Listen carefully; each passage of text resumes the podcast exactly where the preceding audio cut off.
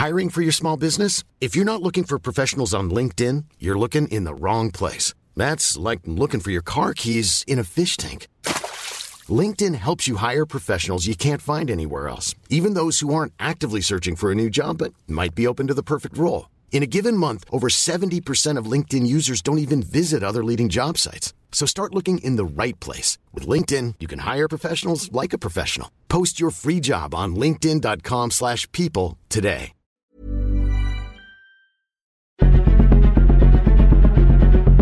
Exploremos las razones detrás de la desigualdad y la impunidad en nuestra sociedad.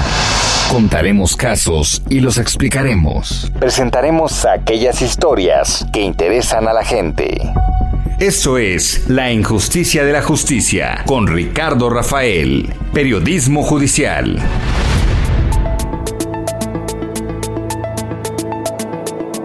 ¿Qué tal? Buenas noches. Ah, noche de jueves. Esto es La Injusticia de la Justicia. Soy Ricardo Rafael, aquí en el 98.5 del Heraldo Radio. Todos, todas las semanas ah, ah, tomamos temas, tomamos expedientes, casos que nos ayudan pues a mirar muy de cerca cuáles son las fallas, no solo de nuestras leyes, no solo de la Constitución, sino de las personas que operan las instituciones de la Constitución y de las leyes que muchas de las veces destrozan vidas porque pues no respetan los derechos, porque se desinteresan de la dignidad de los individuos. Y bueno, todo esto que aquí hemos analizado en muchas de las ocasiones tiene que ver con un régimen especial del derecho penal mexicano, que es el régimen de delincuencia organizada no podríamos entender tantas torturas, tantos uh, culpables fabricados, tantos uh, inocentes en las cárceles, si no entendiésemos cómo funciona ese régimen especial, que es un monstruo que una vez que nos agarra no nos suelta y toco madera que no le vaya a pasar a usted, no me vaya a pasar a mí, porque las historias que vemos son siempre de terror. Hoy vamos a hablar de Israel Vallarta Cisneros. Usted lo conoce, fue acusado ser líder de una supuesta banda llamada Los Zodiaco, pero bueno, pues ah, el día de ayer la Comisión Nacional de Derechos Humanos ya lo reconoció como víctima, ya le pidió eh, a la Fiscalía que investigue quiénes fueron sus victimarios. El presidente de la República, Andrés Manuel López Obrador, la semana pasada también habló de la fabricación del caso y pues hay expectativas de que pudiera salir libre y e inocente, hay que decirlo en breve.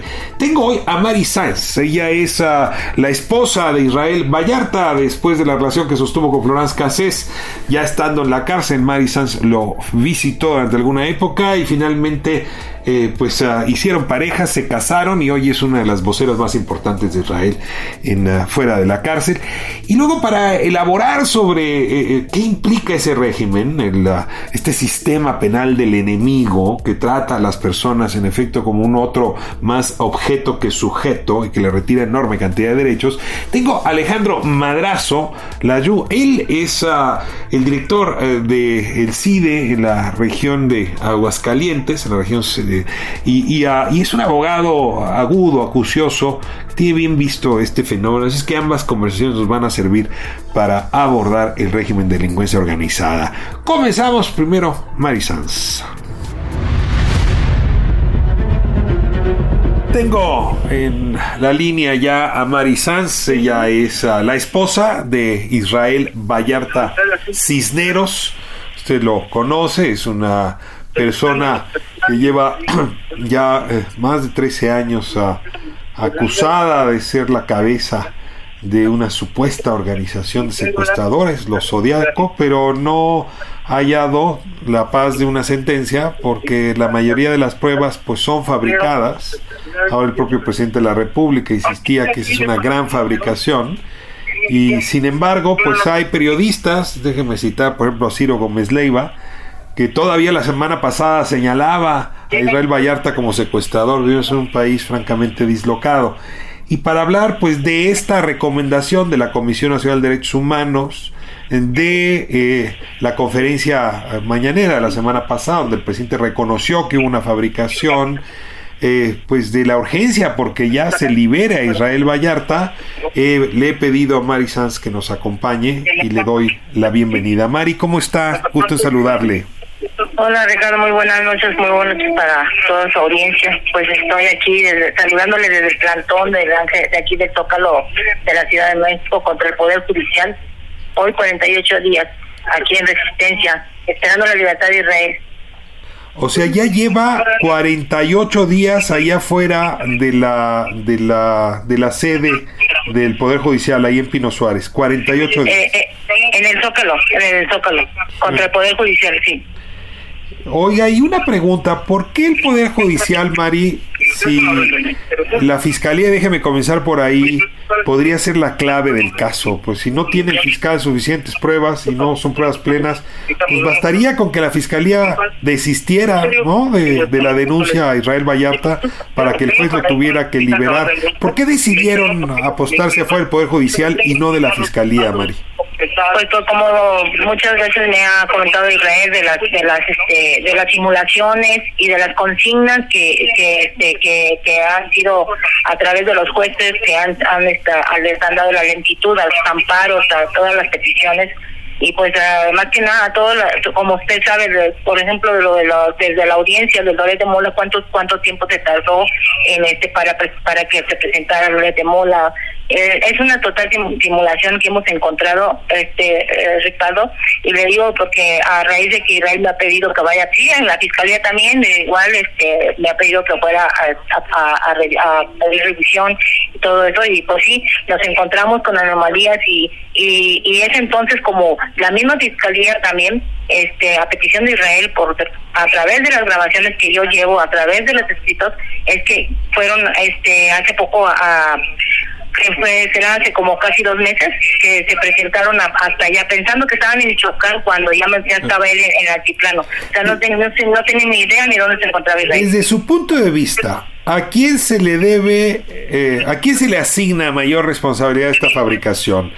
A la entonces AFI, Agencia Federal de Investigación, encabezada por General García Luna, a la CEIDO entonces, encabezada por Jorge Rosas García, que es la que pues fabricó el caso desde el punto de vista de la averiguación previa, o a los jueces cobardes que sin tener pruebas suficientes no han liberado a Israel. Ah, ah, ¿Dónde pondría usted el acento, digamos, para que aprendamos algo de esta historia, o de plano todos a la basura, Mari? Pues mire, este, yo le voy a decir que es el clan Genaro García, que este, más que nada todos ellos son, son responsables de esta, de no solamente de este, este fabricación de, de, Israel, sino de, muchos más. Que pues, eh, no se imagina la gente la similitud de muchos casos fabricados, inclusive que han, han estado llegando aquí en mi plantón, la misma similitud, fabricación de, de carpetas Mire, este, Ricardo, este retrato. Este, mucha gente se han acercado a mí anónimamente, personal que dicen que han trabajado en, los secretos. Me han dicho, ellos son clan, ellos se dedicaban a secuestrar, ellos. La, eh, y la simuladora, el, este, Isabel Miranda de Guala como organización de, derechos humanos, como, como hasta me mencionaron a Tisiria, a, a este, a, a a, a, Martí y entre otras personas que también a raíz de que, que, empezaron a luchar por sus causas, eh, empezaron a hacer una simulación, organización, y fíjense también otra de las cosas que de los zodiacos, entre ellos mismos se llamaban por, por los signos zodiacales, Cárdenas Palomino, García Luna, y pues eh, era un clan, era un clan eh, donde ellos eh, cobraban recompensas, este Ricardo Rafael, y aparte lo que le pedían a las familias de las víctimas, entonces ellos tenían que cubrir la verdad, eh, ante ellos mismos buscando presentar trabajo, donde también estaba incluida la Marisela Morales, la procuradora, entonces Marisela Morales, entre muchos. Pero a ver, María, déjame ver si entiendo lo que me está diciendo. Usted me diría que sí había una banda de secuestradores, que esa banda de secuestradores estaba formada por funcionarios públicos, que, para, igual que para que para liberarse de responsabilidad inventaron chivos expiatorios y entre ellos estaría Israel. Claro, ese fue eso fue parte de también la parte de un encargo del extranjero que ya muchos se sabe quién es el extranjero y pues este aparte de Habla usted de Eduardo Margolis Sobol. De esa persona no es extranjero pues, Margolis es mexicano. Bueno bueno bueno de esa persona y pues obviamente de, de este eh, Isabel Miranda de Guala, todos, y Loret de, de Mola, Televisa, todos han participado, este eh, Ricardo, que la verdad que si se pusieron este investigar saldría la placa pero de muchos personajes tanto ministros como como este como jueces de todo tipo de, de, la verdad una red criminal de la que vivíamos no, no, no. Yo la verdad, miren, Ricardo, ahorita por eso yo estoy siendo acosada, amenazada, este, de, de, agredida por la misma situación. Ahorita precisamente, hace oh. como tres domingos yo se lo yo se lo hizo mención a la mesa de trabajo, a la ministra también. Aquí, este, a, están enterados de que vinieron dos personas eh, anónimamente que trabajan de secretario. Antes me vinieron a decir que que no parara, que porque estaban con miedo ellos han trabajado en secretos, me dijeron, estaban investigando la señora Isabel Miranda de Wallace en los penales de Tepic, Nayarit, de Chiapas, donde está Israel, donde está Brenda, donde está mm, el caso Wallace. Ah. Entonces, fíjense, me comentan, pregúntale, ¿por qué no le pregunta a la familia de, la, de, Brenda Quevedo si la han ido a hostigar o amenazar ahí en, en, el, en, el, en el penal? Porque creo que hay un encargo para Brenda. Entonces, no sabría decirle qué tipo de encargo hay para Brenda, para que la Brenda, no salga. Porque sí, hay, hay, hay una, digo, este es un caso que me ha tocado seguir y quisiera dedicarle un programa entero, eh, pero déjeme regresar la mirada a, Israel. ¿no? Eh, la semana pasada, Ciro Gómez Leiva, en su editorial eh, del programa de televisión que tiene las noches, insistía con que con que las víctimas del secuestro eh, pues ah, eh, no, no, no iban a encontrar justicia. Y que en cambio Israel, a quien acusa nuevamente de secuestrador, y, Florence Cassés, a quien acusa de secuestrador, eh, podría salir libre si la 4T así lo dijo, utilizaba el caso políticamente. A ver, yo, quisiera una reacción. ¿Usted diría que la 4T, que el gobierno de Andrés Manuel Observador está utilizando políticamente el caso de Israel igual que Felipe Calderón en su momento o que Vicente Fox usaron el caso de los Zodiaco por allá de 2005, 2006, 2007?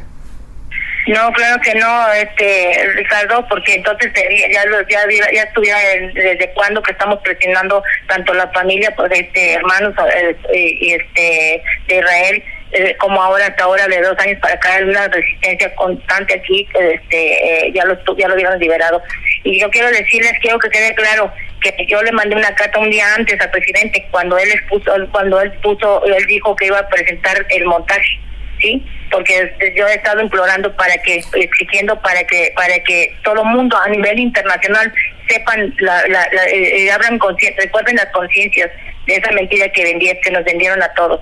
Entonces eso fue y también otra vez quiero mandarle decir al, al, al sicario eh, Ciro Gómez Leiva que no no me ha recibido el presidente como él anunció que ya fue la esposa recibida por el por este por el presidente López Obrador es una gran mentira como muchos de los es parte del montaje ahora otra ahora bien las personas que me dicen que, que anónimamente que que este que me pasaron información me dicen que por qué investigan bien a las a las víctimas porque Ezequiel era parte del clan, era parte del clan que utilizaba Isabel Miranda de Wallace para reflexionar, para señalar a inocentes. Y también eran parte del clan, él y su familia. ¿Por qué no investigan? A la señora Cristina también, era empleada del judío. ¿Por qué no investigan? ¿Por qué no investigan que la señora era, era, era empleada del judío? Entonces no sabemos si o la utilizaron o se prestó también al mensaje. Al, esta es una hipótesis que siempre ha estado ahí, que una de las personas secuestradas Cristina trabajaba como pues como administradora, como ama de llaves de, Eduardo Martínez. Estas personas me lo vinieron a confirmar. Y pues sí, y, también que, que, en efecto Ezequiel estaría metido en un tema más delicado. Ahí hay una investigación que yo rogaría que la fiscalía haga, independientemente del curso que tome el caso Vallarta, es decir, ya hay elementos suficientes para ser un investigador de mayor eh, envergadura. Ahora, se añade como elemento, Mari, que eh, el día de ayer la Comisión Nacional de Derechos Humanos emitió una recomendación donde uno reconoce que Israel Vallarta es una víctima, es que es importantísimo. Se pide que se inscribe en el Padrón Nacional de Víctimas, lo cual la podría, lo podría ser acreedor pues de una compensación por parte de la CEAB, ¿no? Y se pide que se investigue a quien habría sido su victimarios, torturadores, en fin. Eh, a ver, esto sí es un hito. La Comisión Nacional de Derechos Humanos, encabezada en su momento por Raúl Plasencia, por el propio este, eh, presidente Soberanis, pues la verdad es que eh, fueron omisos, cuando no cómplices de esta red. Sí estamos viendo una comisión que se toma el asunto en serio y le quiero de paso preguntar si han estado pendientes de la circunstancia de Israel en la cárcel, porque pues ahí también la comisión tiene una responsabilidad para velar por la actual circunstancia de Israel, no solo la que tuvo hace, hace 13 años. ¿Cómo observa usted a la Comisión de Derechos Humanos? No, de hecho, claro, creo que sí, Israel, Israel este, eh, eh, los recibió después de tantos años, los volvieron, los recibió, fueron, la, fueron eh, este, la comitiva de la Comisión Nacional de Derechos Humanos hace unos días y pues sí, este, fue, fue, este, fueron a tomarle todavía y él eh, haciendo un reclamo de, de, sus quejas en, en, aquel entonces, que porque hasta ahora, ¿verdad? Entonces, sí, sí, ahorita, mire, yo le voy a decir una cosa, que yo, Israel, tengo tanto que agradecerle a la licenciada Isla Telles, porque es una persona tan humana, tan, tan, tan este, dedicada a su trabajo, que gracias a ella, y sí también al licenciado Encinas, que, que por instrucciones del presidente, sacaron de, de Michoacán a, a este a, a Israel, donde estaba padeciendo tortura por el director denunciado, denunciado actos de tortura y, pues le ofrecieron un protocolo Estambul, un nuevo protocolo Estambul, del que el, igual sigue siendo más dañado por las actuales torturas que padeció en estos dos años. Este, y en Michoacán, donde el mismo director dijo que iba en consigna. Entonces, sí, sí, este, este Ricardo, pues todo esto están también enterados en la Comisión de Derechos Humanos en esas denuncias y pues esperamos que con eso ya, o sea, nos den la pronta libertad ya de Israel. O sea, la visitadora, la visitaduría encabezada por Hilda Tess en la Comisión Nacional de Humanos ha estado eh, velando por ella las condiciones y la dignidad. Y Alejandro Encinas también. Ahora, yo, yo la vi a usted esquivando la pregunta que le hice un rato, entonces voy a insistir, Mari. ¿No le manda ningún mensaje Israel al fiscal? O sea, yo, yo sí veo al fiscal como si el problema no fuera suyo y, yo tengo en la cabeza un caso que quiero ponerse en la mesa porque a mí me parece el caso que podría funcionar como precedente.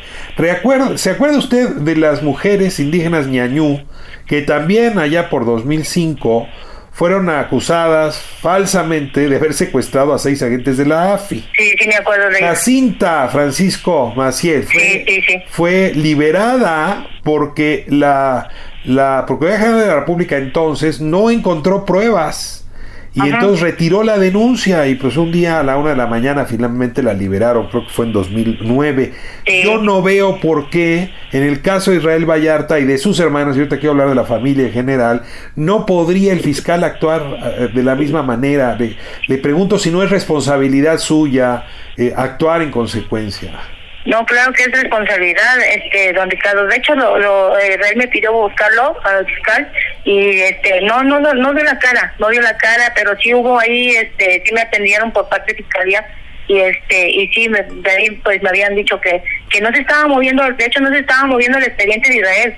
Entonces, ¿qué, qué quiere decir? Como me dice Israel, sigue habiendo consigna consigna. Y ahorita, ahorita con todo esto que está pasando de la desesperación, de estarme hostigando, amenazando y yo denunciando y que no se haga nada, este Ricardo, aquí está el interés la preocupación este y la confirmación de las personas que vinieron anónimamente a decirme que están desesperados, están desesperados porque van a salir muchos personajes, este, don Ricardo, que actualmente están incrustados en, en este nuevo gobierno. Entonces es la preocupación, es la preocupación. ¿Cómo se llama el juez que es responsable del caso, el que tendría que, que sentenciar ya eh, en un sentido o en otro, previsiblemente, no, no recuerdo su nombre, don Ricardo, le vea quedando toda ya. como sombra. Porque el Poder Judicial, pues sí, en efecto, es una abstracción muy grande, pero pues ahí hay un juez, eh, yo no lo voy a esculpar, ¿eh? pero que tiene una presión política enorme porque pues también hay parte de la sociedad que se va a enojar a la hora que dejen libre a Israel pues porque la sociedad ya juzgó sin pruebas, ¿no? Ya sentenció sin pruebas. Se atreven a decir que, que en realidad, pues, eh, Florán sí era culpable, pero que pues la corte la, la tuvo que liberar eh, pues porque no encontró, porque alguien vició el procedimiento con la falsa detención. Pero sí, sí, sí, pero sí, sí me pregunto si no a este juez habría que ponerle la lupa. Ahora, cuénteme cómo va su conversación con la Secretaría de Gobernación. Yo, yo la sentía molesta, estuve siguiendo algunas de sus expresiones en redes sociales. Porque, porque mientras el presidente estaba diciendo que era un caso fabricado, ¿no? Y que había que ser atendido, la secretaria de Gobernación muy rápido dijo, bueno, pero hay otros dos acusaciones penales en contra de Israel Vallarta y su familia que hacen que no pudiese ser liberado. Y le pregunto, ¿sí hay otras acusaciones aparte del de la señora Cristina? sí, son parte, pero son parte de las fabricaciones y que ellos, ellos mismos dicen, me molestia fue porque este esta lentitud de, de, de, un recurso de libertad que ante la revisión de, aquí de gobernación del caso de Israel, este este recurso Israel pues dijo sí este esto es lo que yo estoy pidiendo mi por mi inocencia entonces han estado en una, lentitud cuando sabemos que, que gobernación puede ingerir aquí en el, en el, en el órgano desconcentrado para para este, eh, gestionar una pronta llamada donde ya se, se, concretara esa esa esa decisión de que para que pasara ese proyecto a la Suprema Corte. Y bueno fueron muchas muchas anomalías que yo empecé a encontrar en la en el área de Paulina Telles que es una persona que, que yo la descubrí este, dictando documentos que lo niega, se lo, se lo dije enfrente de la ministra, ahora que después de más de un año que Israel viene pidiendo una audiencia con la ministra y la licenciada diciendo que de nada sería que la que pidiéramos este, la, la, la Israel pidiera la, la, una audiencia con ella cuando iba a ser remitida con, con Paulina Telles. Perdón, ¿qué cargo ocupa Paulina Telles? Es la, mesa, es la directora de la mesa de trabajo.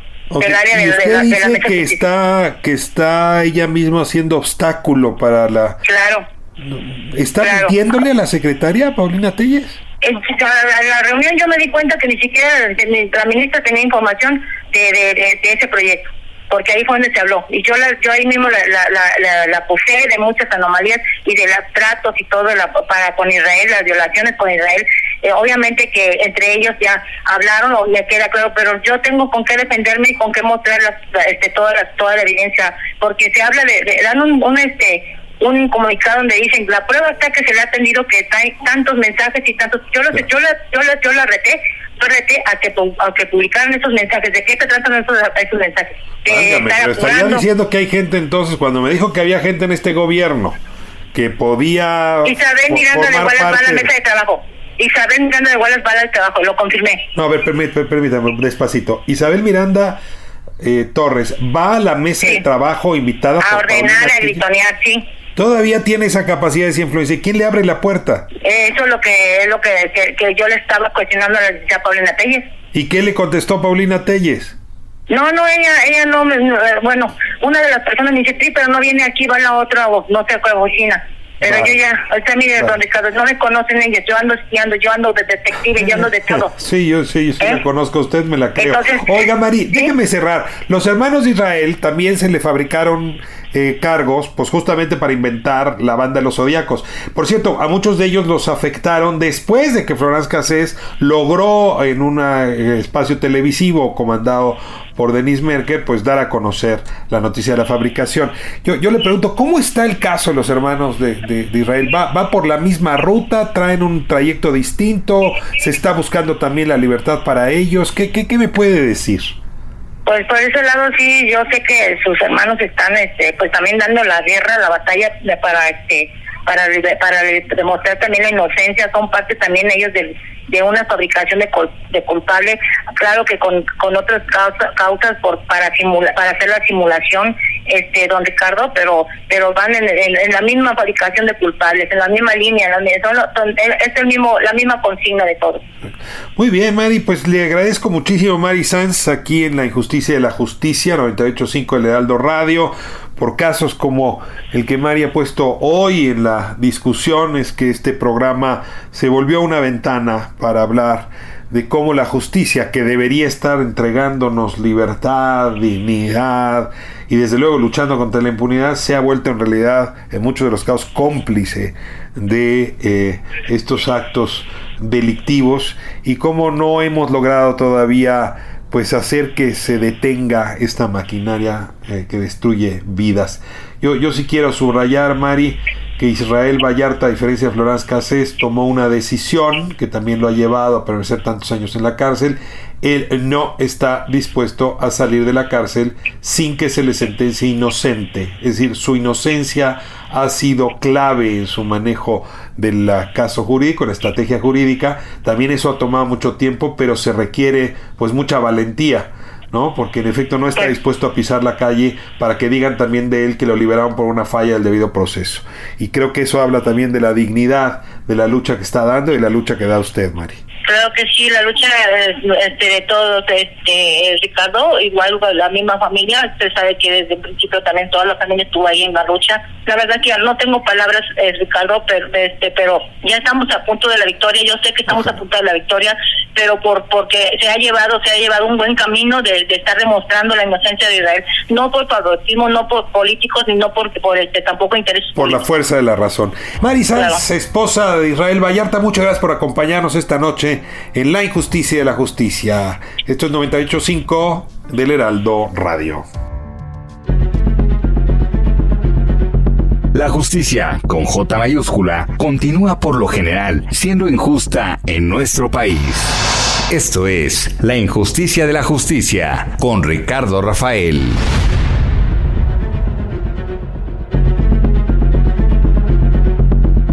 Continuamos con más del periodismo judicial, al estilo de Ricardo Rafael. Le doy la bienvenida, como anuncié, a Alejandro Madrazo. Él es ah, jurista, dirige actualmente la sede Aguascalientes del CIDE y bueno, lleva muchos años eh, elaborando, reflexionando sobre este sistema nuestro que debería producir actos de justicia, pero que muchas de las veces lo que hace es imponer injusticia para la vida de las personas. Hablamos hace un momento con Mari Sanz, ella es la esposa de Israel Vallarta y nos permitió pues entender dónde se encuentra hoy el proceso en contra de su marido, hoy porque que además por cierto la Comisión Nacional de Derechos Humanos eh, pues emitió una recomendación no solamente eh, pidiendo que se le inscribiera a Israel Vallarta en la, lista de víctimas, el padrón de víctimas de la CEA, sino también que se investigara a los presuntos victimarios que desde la autoridad cometieron pues atrocidad y media. Todo esto que ocurre contra Israel Vallarta eh, y que ha tardado tanto en resolverse, en destaparse, eh, se debe a un régimen especial que en México llamamos de delincuencia organizada déjenme usar el símil, es una suerte de fuero especial que le permite a la autoridad pues violar la constitución más de lo que normalmente lo hace. Y lamentablemente el régimen este de delincuencia organizada no ha merecido un buen análisis. Hay pocos libros, pocos ah, eh, textos, ah, pocos investigadores que le echan una mirada pues a esta maquinaria que ha metido a tantas personas inocentes en la cárcel. Sin embargo, tenemos a Alejandro Madrazo que entiende bien de este régimen y que nos puede ayudar a reflexionar sobre él y por qué es tan impune y al mismo tiempo tan envilecido con la vida de las personas. Alejandro, eh, bienvenido, buenas noches, gracias por acompañarnos a 98.5 del Heraldo Radio. Buenas noches, Ricardo. Muy contento de estarlos aquí acompañando y, sobre todo, muy agradecido que estén abordando estos temas que me parecen tan graves y tan importantes para entender el desastre en el que está metido el país hoy en día. Y justamente te diría, creo que el, caso de Israel Vallarta eh, simultáneamente nos sirve para entender cómo se ha legitimado la monstruosidad que es nuestro régimen de delincuencia organizada y, además, lo perverso que es a la hora de eh, realmente eh, operar o ponerse en práctica, porque lejos de darnos mayor seguridad, lo que nos genera es a los ciudadanos mucho más inseguridad, ya no solo frente a los delincuentes, sino particularmente frente a las autoridades. O sea, nos deja merced de unas autoridades que quedan protegidas y encubiertas por este régimen especial para no tener que hacer su trabajo. Déjame hablarle al profesor, al profesor en derecho primero que nada. ¿Por qué es un régimen especial? O sea, ¿cuál es la diferencia entre, no sé, ser acusado de homicidio en el fuero común en Aguascalientes y ser acusado de pertenecer a una banda de criminales en la Fiscalía General de la República, en la Subprocuraduría Especial, justamente dedicada al crimen organizado. ¿Por, qué la ley se comporta distinta y por qué la autoridad tiene facultades distintas dependiendo del caso? A ver, aquí lo que es eh, indispensable entender es que eh, la lógica de dividir el sistema penal es relativamente nueva. O sea, el régimen penal es la herramienta más violenta que tiene el Estado para lidiar con los problemas públicos. y en consecuencia, desde que empezó, pues, desde la ilustración, pero sobre todo desde que el constitucionalismo se volvió dominante en el siglo XIX, eh, el grueso del esfuerzo había venido siendo el estandarizar las prácticas del derecho penal y el acotar la discrecional discrecionalidad de las autoridades para garantizar derechos a quienes son acusados por ese sistema penal. ¿Por qué? Porque, bueno, pues de los periodos de las luchas de liberación de los países eh, de las colonias americanas, pero también de las revoluciones eh, en Europa, la Revolución Francesa, etcétera, eh, se entendía, se sabía, hay un registro general del uso eh, discrecional de las facultades de justicia penal. Entonces había que acotar a los jueces para que estuviéramos, y esta es la gran premisa de la ilustración, la gran premisa del constitucionalismo, para que estuviésemos gobernados por leyes y no por personas, o sea, por criterios comunes y generales y no por discrecionalidad y capricho personal. ¿Qué ocurre? Eh, en los años 90 en México, esto pasa en distintos momentos en distintos países del mundo, pero déjame enfocarme en los años 90, eh, cuando el fenómeno del narcotráfico se ha vuelto más visible en gran medida por lo ocurrido en los años 80 con este la gente de la DEA Camarena, etcétera, etcétera, eh, existe cada vez más este discurso que está siendo dispersado a nivel internacional mediante los órganos de la ONU y los gobiernos adoptan, de que la delincuencia organizada es un fenómeno completamente nuevo, radicalmente nuevo, de que es un bicho al que no se le conoce y para el que, y esta es la justificación de la primera ley de delincuencia organizada en el 96, para el cual las herramientas del derecho penal clásico no sirven porque es tan peligroso este bicho. Eh, cuando uno ve las definiciones de delincuencia organizada que ponen en la ley, pues no tiene nada de distinto este dicho a cualquier otro dicho. Perdón que la te definición detenga, de delincuencia organizada. te detenga aquí. Eh, a ver, un homicida o presunto homicida no se le asume enemigo.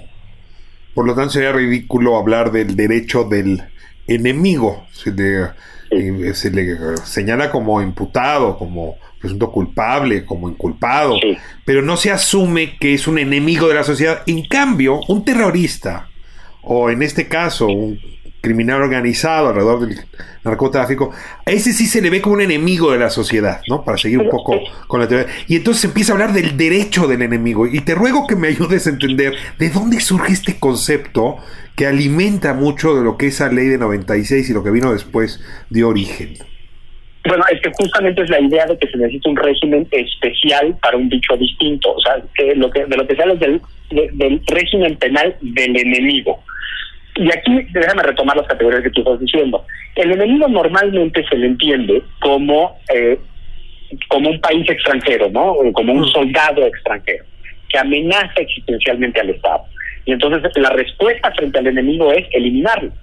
Eso es muy distinto a la respuesta frente al criminal. El criminal es un ciudadano, el criminal debe de ser castigado por las leyes, pero a la vez también debe ser protegido por las leyes, porque al criminal le exigimos lealtad a las leyes y porque no cumple con las leyes es que lo castigamos.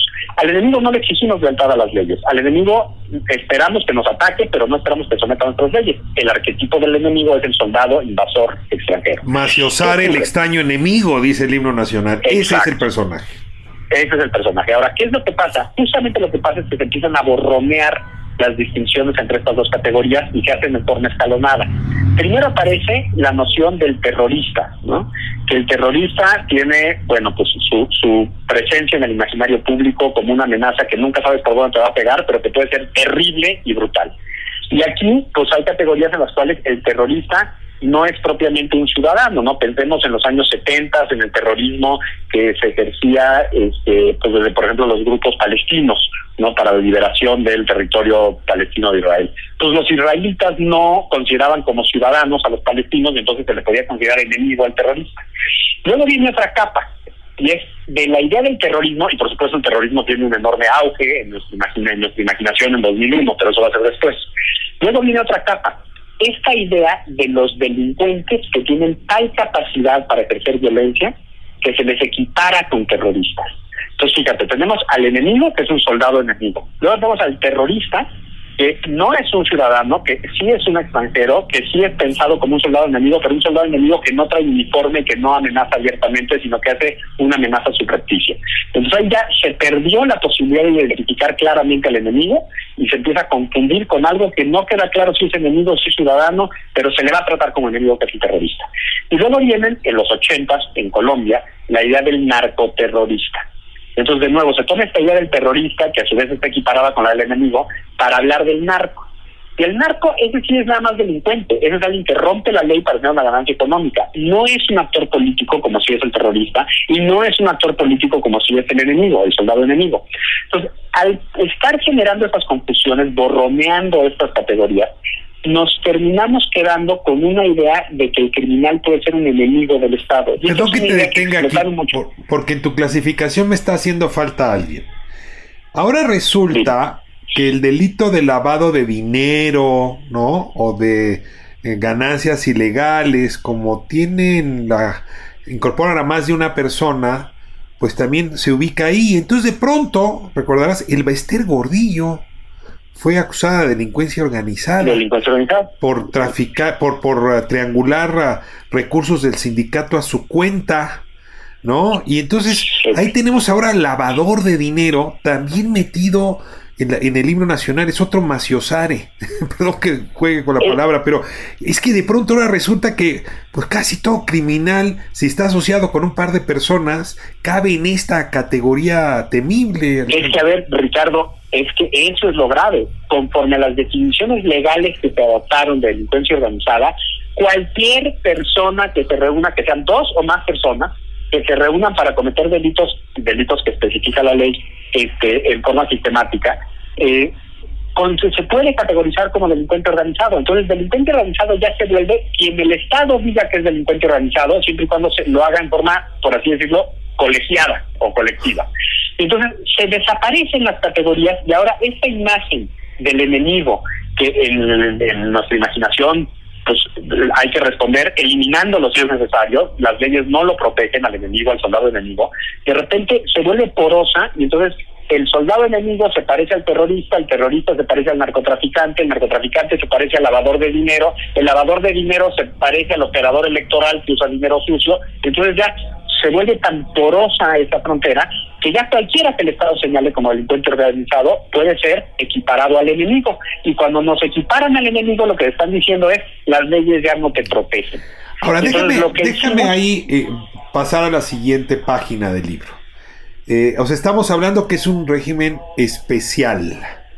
No, no me atrevo a decir, como decías tú, que no te protegen las leyes, pero en efecto, los funcionarios tienen facultades distintas, ¿no? Déjame poner eh, un ejemplo, en, delincuencia organizada, pues no hay, eh, la prisión preventiva se permite, la extinción de dominio se, se agiliza, esto, eh, el arraigo además ha vuelto ahora como un método que puedes ubicar, es decir, hay como dos o tres características añadidas al régimen penal normal.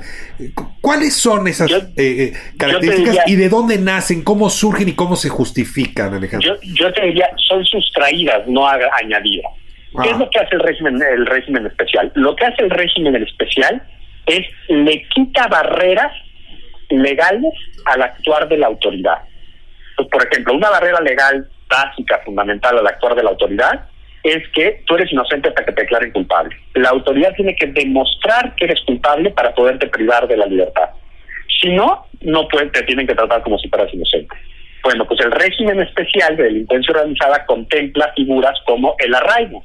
Y el arraigo, que en teoría originalmente era simplemente el que, bueno, todavía no te voy a acusar y todavía te voy a a la cárcel, pero no puedes salir de tu casa o no puedes salir de tu ciudad en lo que yo te investigo, se convierte en para que no te vayas a escapar, no puedes salir del cuarto que yo diga, el que yo designe, no puedes salir de este cuarto de este edificio y además no es en tu casa, es en donde yo quiera y no le tengo que decir a nadie. Y es más, ni siquiera te tengo que acusar.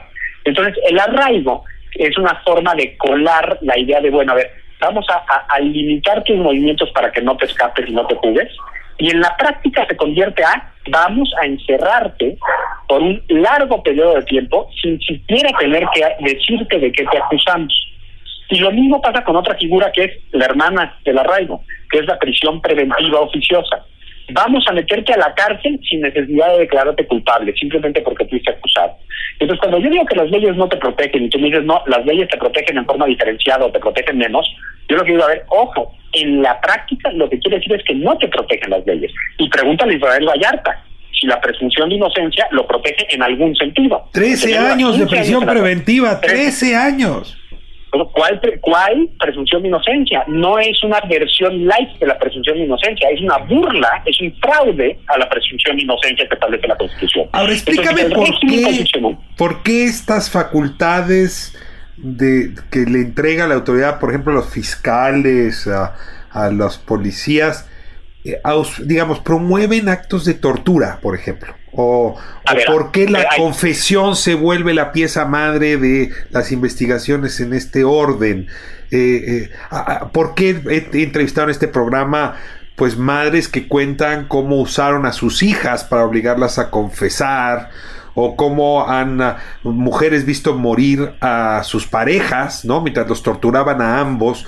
Si, si hay una serie de hechos ligados a este régimen que aquí a la audiencia de este programa nos tienen pues muy interesados, preocupados, sorprendidos. ¿Qué tiene que ver la tortura con, la delincuencia organizada y por qué están tan en buen matrimonio o mal matrimonio, si me permites decir? A ver, para entender esto creo que hay que entender lo que ocurrió en 2008 en México, que fue una reforma constitucional muy importante. En 2008 culmina un proceso iniciado desde la Academia de la Sociedad Civil de modificar nuestro régimen penal. La verdad es que nuestro régimen penal tenía muchas cosas que eran vicios históricos e inercias históricas que no nos servían mucho. Te voy a dar un ejemplo, un ejemplo de, lo que hacíamos mal antes de este régimen especial. Hay un principio desde la época medieval que dice que la confesión, cuando hay una contradicción en las declaraciones de alguien que te confiesa o de un testigo, también puede ser un testimonio, hay un principio que se llama el principio de proximidad, que dice que la declaración más próxima es la que debe prevalecer. La más próxima a los hechos, porque estaría menos manipulada. Ojo, no. Históricamente, y como se originó, fue la más próxima al juez. ¿Por qué? Porque ah. se trataba de que el juez controlara el proceso y se presumía que, lejos del juez, podía ser torturada la persona, pero al llegar ante el juez, o fabricado el testigo, pero ya al llegar ante el juez, el juez tenía la posibilidad de, de, palpar mejor si la persona estaba confesando amenazada. Por eso la ratificación de una confesión ante el juez es tan importante. Pues, exacto. Entonces, la proximidad ante el juez es lo que le da valor a una prueba. ¿Por qué? Porque el juez es quien tiene que valorar las pruebas, tiene un sentido perfecto. Los jueces mexicanos voltearon de cabeza desde el principio y dijeron la proximidad a los hechos, porque ahí es cuando la gente se acuerda mejor, porque luego se le va borrando la memoria. Y pues la proximidad a los hechos quiere decir que lo primero que dices cuando te detienen es lo más próximo y por lo tanto lo que más va a tener valor. Entonces, lo que hace es voltear el principio de proximidad y hace que lo más alejado del juez, lo menos protegido por el Poder Judicial, lo más en manos de la policía es lo que tiene más valor. Y eso le da incentivos a la policía para torturar, para obtener una confesión, porque ¿qué importa si después se retracta la persona? Porque lo que confesó cuando estaba siendo torturado va a tener más peso, porque se dio más próximo a los hechos. Esos vicios del sistema se reforman en 2008 y entonces se transforma el sistema penal mexicano para uno más garantista, que corrige estos errores, que dé más garantías al procesado, que dé más garantías a la víctima, establece jueces de garantía, establece el juicio oral, establece eh, la oralidad en los juicios, que es que las pruebas se presenten en, público y en forma verbal, de forma que todos la podamos conocer y no en un expediente que está guardado. Pero Alejandro, perdón que, que intervenga aquí, pero pareciera que los vientos de la reforma del 2008 no penetraron la catedral oscura del régimen especial de delincuencia organizada. No, al contrario. Lo que hicieron entonces es el Ministerio Público y el presidente de la República en ese entonces, Felipe Calderón, dijeron, a ver, a ver, a ver, ¿saben qué? Sí, háganme todo lo que quieran, corrijan todo lo que quieran, pero no en lo que a mí me importa. Y lo que a mí me importa es delincuencia organizada porque es de competencia federal. Entonces, para la competencia federal, protéjanme de todos o protéjanme todos los todos los errores, todas las aberraciones que han habido históricamente y dénmelas todavía con mayor laxitud. O sea, déjenme delincuencia organizada en la edad media penal déjenme, pero no solo déjenmela, profundicen la edad media penal en delincuencia organizada y quédense con todo lo demás. Ya. corrijan todo lo demás, pero delincuencia organizada es tan, y esto es la lógica de la amenaza y el dicho este tan raro, es tan peligrosa la delincuencia organizada que no les podemos dar derechos, porque si les damos derechos nos van a matar, nos van a asesinar, van a destruir al Estado, van a escaparse, van a eludir la justicia. Me quedan, me quedan pocos, pocos minutos y necesito hacerte una última pregunta que, que también pues la investigación de los hechos me, me, me ha llevado a esta conclusión. ¿Tú supondrías que el régimen y sus operadores, este delincuencia organizada, pues son funcionarios públicos impenetrables, porque si pusieras esta AK-47, este rifle poderosísimo, este cañón en manos de un privado, pues las cosas serían fatídicas, porque tanto poder para hacer daño, tanto poder para designar a alguien como enemigo, en manos de un privado que tuviese intereses distintos a los de la justicia es peligrosísimo. Y sin embargo, Alejandro, pues en el caso de Vallarta, lo comentaba Mari Sanz hace un momento, Eduardo Margolis, por ejemplo, o Isabel Miranda, o el propio Alejandro Martí, ¿no? Y no sé cuántos más, han tripulado este régimen a su antojo, lo han manipulado como se les ha dado la gana. Es decir, es un ametrallador en manos de particulares, lo cual ya vuelve el tema todavía más complicado. No solo es impune, sino que responde a quién sabe qué intereses, Alejandro. Te, voy a decir que es peor al darle tanta discreción y tanta opacidad a las autoridades, hace que se sustraigan de la super, del ojo público, de la supervisión pública y de la supervisión de la ley, y en un sentido los hacen a ellos eh, dueños.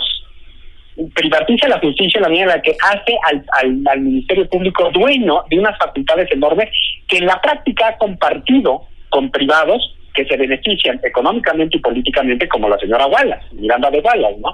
Eh, eh, es muy evidente ahí el contubernio que hay. O sea, García Luna aporta como si fuera su patrimonio personal la opacidad la arbitrariedad que le otorga el régimen penal de delincuencia organizada. Y la señora Miranda de Wallace aporta su, que pongo entre comillas, prestigio personal para legitimar ese régimen y, vamos, en, en, en pago los, los que gozan de ese régimen, los que lo utilizan, le hacen los favores que quiera y que, y que sea. Entonces se vuelve un contubernio en el cual la función pública está tan separada de la supervisión que se vuelve un patrimonio privado del funcionario. Y entonces ya el patrimonio privado del funcionario empata muy bien con los intereses privados de quien también llega a de alguna forma capturar ese recurso mediante unas alianzas muy perversas. Me queda un minuto. un minuto para decir lo siguiente, Alejandro. Luego nos encanta atender casos. Ayutzinapa, Vallarta, Casés, Wallace. Pero aquí lo que tienes es un sistema que tendría que ser desmantelado. Y no veo a nadie con interés de desmantelar ese sistema. A pesar de que hay 4T y cambios en el país. Nadie se atreve a meterse a desmantelar el sistema porque el sistema es muy peligroso. Desmantelarlo requiere una enorme voluntad política y de un enorme poder político. Pero curiosamente, cuando ya llegan a tener el poder político, se dan cuenta que, que es una herramienta poderosísima el poder tener a un, un régimen tan arbitrario para poder amedrentar a sus enemigos. O sea, perdón, pero las investigaciones justamente por delincuencia organizada, por lavado de dinero específicamente, que ha realizado este gobierno, pues tienen claramente una orientación política. O sea, se vuelve un patrimonio de quien tiene la posibilidad de ejercer ese poder y no lo van a soltar. Entonces se vuelve un círculo vicioso en el cual quien ostenta el poder se beneficia de la arbitrariedad y por lo tanto no lo quiere desmantelar. Alejandro Madrazo, lo critica y luego lo, lo explota. Se nos fue el tiempo, la verdad es que sería muy interesante tenerlo aquí más frecuentemente como maestro de derecho, mire que nos ayuda muchísimo para seguirle la pista a estos temas. Y bueno, pues aquí está esta hora a la semana para explorarlos con esta franqueza, con este conocimiento y también con esta preocupación. Un abrazo muy fuerte, Alejandro. Hasta Aguascalientes. Abrazo, Ricardo, a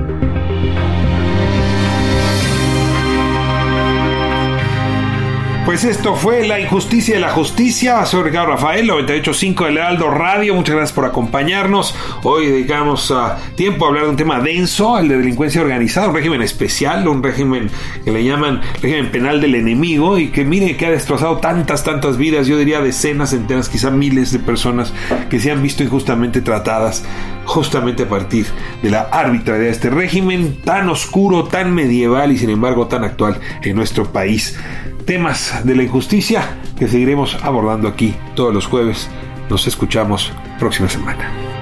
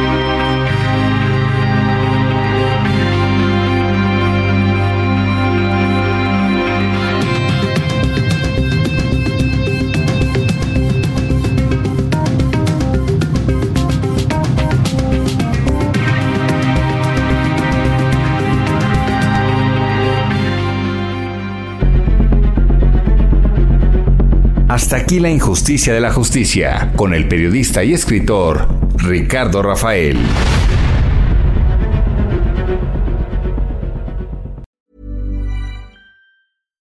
Hi, I'm Daniel, founder of Pretty Litter. Cats and cat owners deserve better than any old-fashioned litter. That's why I teamed up with scientists and veterinarians to create Pretty Litter. Its innovative crystal formula has superior odor control and weighs up to 80% less than clay litter. Pretty Litter even monitors health by changing colors to help detect early signs of potential illness. It's the world's smartest kitty litter. Go to prettylitter.com and use code ACAST for 20% off your first order and a free cat toy. Terms and conditions apply. See site for details.